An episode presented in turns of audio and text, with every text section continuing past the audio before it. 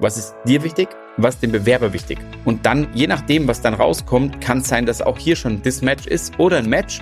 Und je nachdem, sobald ich dieses Match habe und immer mal wieder einen Haken habe, bei fünf Abfragen, die ich habe, habe ich fünfmal Haken, dann verkaufe ich mich als attraktiven Arbeitgeber. Herzlich willkommen zur Recruiting DNA. Ich bin Max und ich zeige dir, wie du als Unternehmer herausragende Mitarbeiter findest, diese dann führen kannst und last but not least zur Höchstleistung motivierst.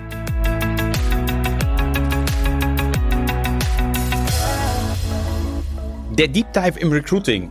Ich freue mich heute ein wenig nochmal über mein Lieblingsthema sprechen zu können und zwar im Deep Dive Modus. Das heißt, wir gehen heute ganz tief rein mit zehn extrem wichtigen Punkten in meinen Augen, die wichtig sind für das Thema rund um Recruiting.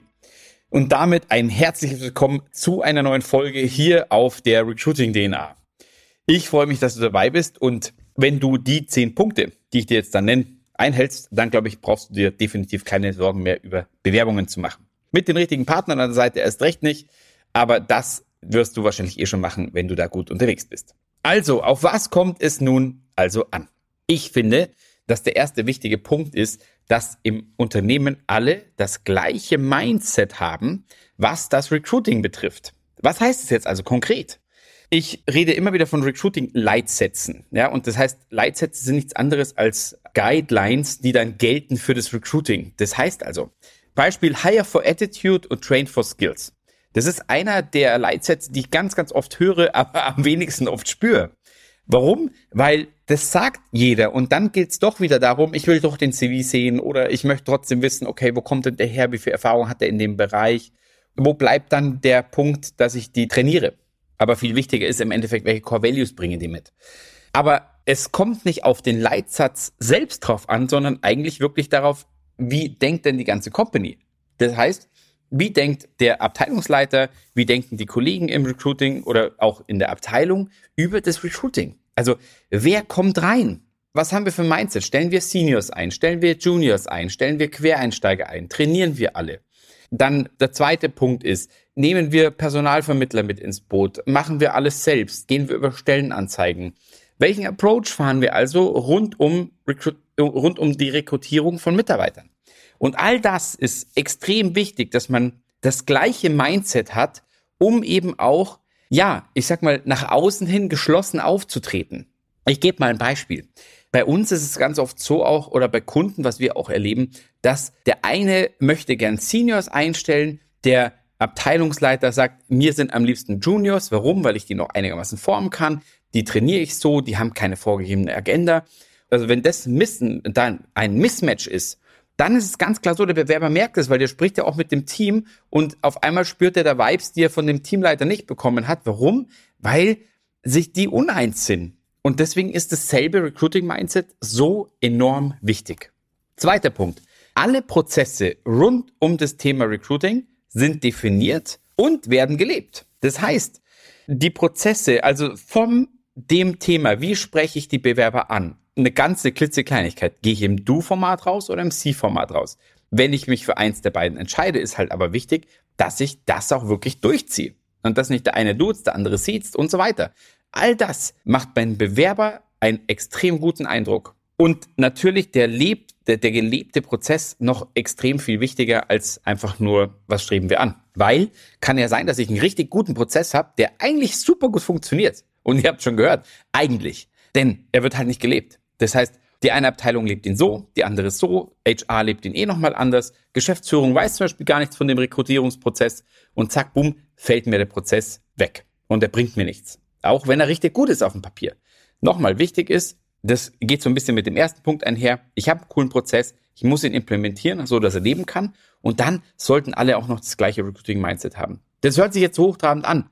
Oder so, tja, schwammig. Aber es ist so extrem wichtig. Deswegen geh immer wieder rein und sag, haben wir das, haben wir das, leben wir das. Und dann soll es funktionieren. Der dritte Punkt, wir ziehen Kandidaten an und haben somit eine extrem große oder große Bewerberpipeline. Was heißt das jetzt wieder? Naja, wenn ich Kandidaten anziehe, die zu mir passen, dann heißt es, ich mache ein gutes Employer Branding, also ich mache in meiner ich mache meine Hausaufgaben richtig, weil ich ziehe geile Bewerber an und ich baue mir damit im Endeffekt eine großen, die große Pipeline auf. Warum? Weil ich kann ja, wenn ich jetzt zehn Leute, die richtig gut passen auf eine Stelle und ich habe nur eine zu besetzen, dann ist bei den meisten so, die hören sich den einen an und hören dann auf. Ich finde das absolut trugschlüssig. Das Wichtige ist, wenn ich zehn richtig gute Bewerber habe, dann höre ich mir oder lerne alle zehn kennen, auch wenn es eine Zeitfrage ist. Weil das kann meine Perlen von morgen sein und baue mir mit denen eine Bewerberpipeline auf. Was heißt das konkret? Ich frage die, ob es in Ordnung ist, dass die bei mir in der Bewerberpipeline oder im Talentpool sind und dass ich mich permanent eigentlich mit denen auch wieder mal austausche, wenn wir wieder eine neue Stelle haben. Und die meisten Antworten, die wir bekommen, ist zu 80 oder 90 Prozent, die sagen, ja klar, kein Problem, super gern sogar. Was habe ich denn davon? Und dann erklären wir denen zum Beispiel bei uns, dass wir sagen, du kriegst von uns einmal im Quartal Newsletter mit allen coolen Sachen, die wir so machen äh, und kannst dich dann gern melden oder kannst einfach in Interaktion bleiben. Das ist wie eine Community, die wir aufbauen. Und das ist, wenn ich diesen Punkt drei beherzige, dass ich Kandidaten, die ich anziehe, auch wirklich verarzte und nicht nur dann die acht anderen absag, nur weil ich zwei gefunden habe, die gut passen.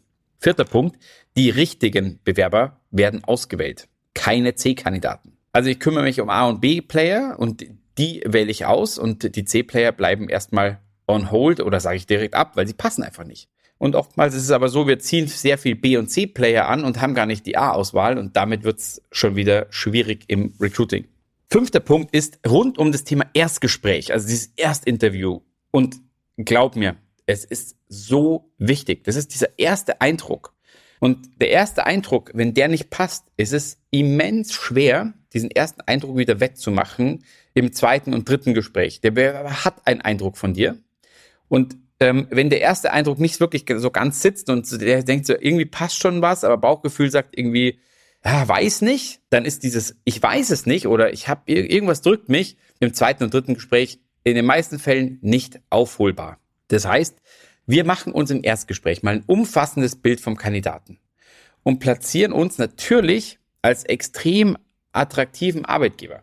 Ja, das heißt also, das ist wie beim Daten. Ich putze mich heraus. Also wirklich, der erste, die, dieses erste Date, wenn ich rausgehe, da ziehe ich mir mein weißes Hemd an, eine Jeans, geile Schuhe und schaue, dass ich wirklich rausgeputzt dahin gehe. Oder so, wie es für mich rausgeputzt ist. Das ist jetzt mein Beispiel für mich. Na, es ist für jeden natürlich anders. Nur ähm, da wirklich dran zu denken, ich gehe da raus und ich mache meine Hausaufgaben. Also ich bereite das wirklich vor. Und ich mache mir eben dieses umfassende Bild vom Kandidaten. Warum? Weil nur wenn ich das umfassende Bild vom Kandidaten habe, kann ich mich auch oder kann ich genau darauf verkaufen.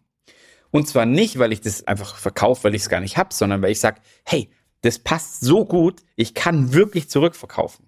Und ich hatte wirklich gerade vor dieser Podcast-Aufnahme ein total spannendes Interview. Es war auch ein Erstgespräch. Und ich bin vor Erstgesprächen immer nicht aufgeregt, aber tatsächlich so freudig, freudig nervös. Ja, weil ich mich immer freue, neue Leute kennenzulernen. Und gehe also in das Gespräch rein und wir haben erste 15 Minuten sind um und wir haben uns gegenseitig kennengelernt und es war auch echt eine gute Sympathie da. Und auf einmal sagt die Bewerberin was und sagt, hey Max, ich würde halt am liebsten in den Außendienst gehen. Und bei uns Vertrieb ist sehr stark im, im Inbound. Also wir machen sehr viel im Innendienst. Und da war relativ klar, dass ich gesagt habe, hey, ich könnte jetzt alles schön verkaufen, was wir hier so haben. Nur der Punkt ist, ich habe keinen Außendienst. Ich kann dir das gar nicht bieten. Wie wichtig ist das also für dich? Und da hat die Bewerberin sofort gesagt, wow, das ist für mich extrem wichtig, weil ich bin für mich selber oder ich bin überzeugt, dass ich jemand bin, der nach außen extrem gut auftreten kann. Ich würde was verschwenden, wenn ich jetzt nur im Innendienst bin im Vertrieb. Hey, nach 15 bis 20 Minuten, wir sind auseinandergegangen, wir hatten aber ein unfassbar cooles, also tolle 20 Minuten gemeinsam. Nur wenn ich dieses umfassende Bild nicht habe, kommt der Bewerber oder die Bewerberin ins Zweitgespräch und dann funktioniert es nicht. Und das Zweitgespräch geht nach meinen Augen halt schon mal zwei bis drei Stunden oder kann das gehen. Und wenn ich da die Zeit reingebe, dann möchte ich ja wirklich wissen, dass es generell vom, also von den Rahmenbedingungen her einfach wirklich stimmt. Das bedeutet zu dem, zum nächsten Punkt, redet im Erstgespräch schon mal über wichtige Rahmenbedingungen. Was ist dir wichtig? Was dem Bewerber wichtig? Und dann, je nachdem, was dann rauskommt, kann es sein, dass auch hier schon ein Dismatch ist oder ein Match. Und je nachdem, sobald ich dieses Match hab und immer mal wieder einen Haken hab, bei fünf Abfragen, die ich hab, habe ich fünfmal Haken, dann verkaufe ich mich als attraktiven Arbeitgeber. Ja, also total einfach in meinen Augen. Sind wir beim sechsten Punkt. Hier gehe ich ins, ins persönliche Interview. Ja, persönliches Interview gibt's verschiedenste Techniken. Wir gehen bei uns wirklich immer nach dem Match, was Persönlichkeit angeht und natürlich was die Skills angeht. Skills sind in meiner Welt relativ schnell abgefragt. Das heißt, da gibt's verschiedene Techniken. Da werden wir definitiv auch noch eine Podcastaufnahme dazu machen, zu einer Technik, die ich sehr, sehr stark finde. Es gibt aber auch die Star-Technik. Ja, das heißt, da gehe ich von oberflächlich bis wirklich ins Detail. Um mal ein Beispiel zu nennen, ich frage, keine Ahnung, wenn der im Vertrieb war, wann hast du den Vertrieb das letzte Mal gemacht? Ja, vor einem Monat. Okay, alles klar. Gab es mal Zeiten, wo du es gar nicht gemacht hast? Nee, gab es nicht. Also ich gehe auch immer nach Aktualität. Ja, und dann, welche Erfolge hattest du? Welche Misserfolge hattest du? Kannst du mir ein Beispiel für jeweils nennen? Ja, kann ich. Okay, cool. Wenn dir das Beispiel reicht, dann kannst du aufhören. Wenn das Beispiel zu oberflächlich ist, dann gehst du noch tiefer rein und fragst, stellst dir einfach verschiedene Fragen, wo du immer wieder an die Substanz kommst, wo du sagst, okay, ab dem Zeitpunkt, wenn ich happy bin mit der Antwort, gehe ich weiter. So, das heißt also, die fachliche Seite relativ schnell abgefrühstückt.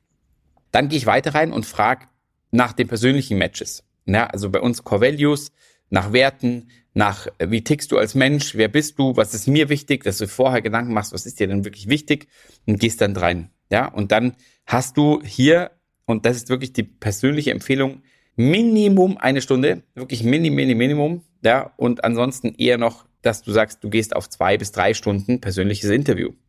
Und danach hast du wirklich ein umfassendes Bild. Und das ist das, was sich die meisten nicht Zeit, also die meisten nehmen sich diese Zeit nicht. Und daher ist es auch ganz oft so, dass du dann Fehleinstellungen hast, die du danach einfach bereust. Ja, das heißt also, die Zeit, die du hier investierst, die eine oder zwei Stunden mehr, die wirst du hinten raus wirklich dankend annehmen. Siebter Punkt. Referenzen einholen. Ja, für uns selbstverständlich. Das heißt also, wir suchen wirklich im CV einfach zwei Punkte aus, wo wir sagen, hey, ich hätte gern da und da eine Referenz, bitte stellen uns die zur Verfügung. Und dann merkt ihr schon, wie ein Bewerber darauf reagiert und könnt relativ schnell sagen, hey, cool, entweder ihr bekommt Referenzen oder ihr bekommt keine. Dann wisst ihr aber auch, wie ihr das zu deuten habt. Oder ihr bekommt eine Erklärung, wie auch immer. Das ist kein Ausschlusskriterium. Allerdings ist es wichtig, wie jemand darauf reagiert und wie er euch das im Endeffekt argumentiert.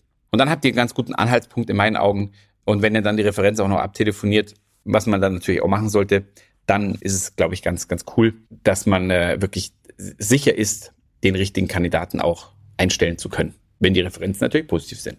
Achter Punkt. Unsere Angebote, die wir abgeben, gehören zu den Branchen-Tops, sage ich jetzt mal. Also das heißt, wenn ihr ein Offer rausgibt, bekommt ihr auch wirklich auf die Offers eine Zusage.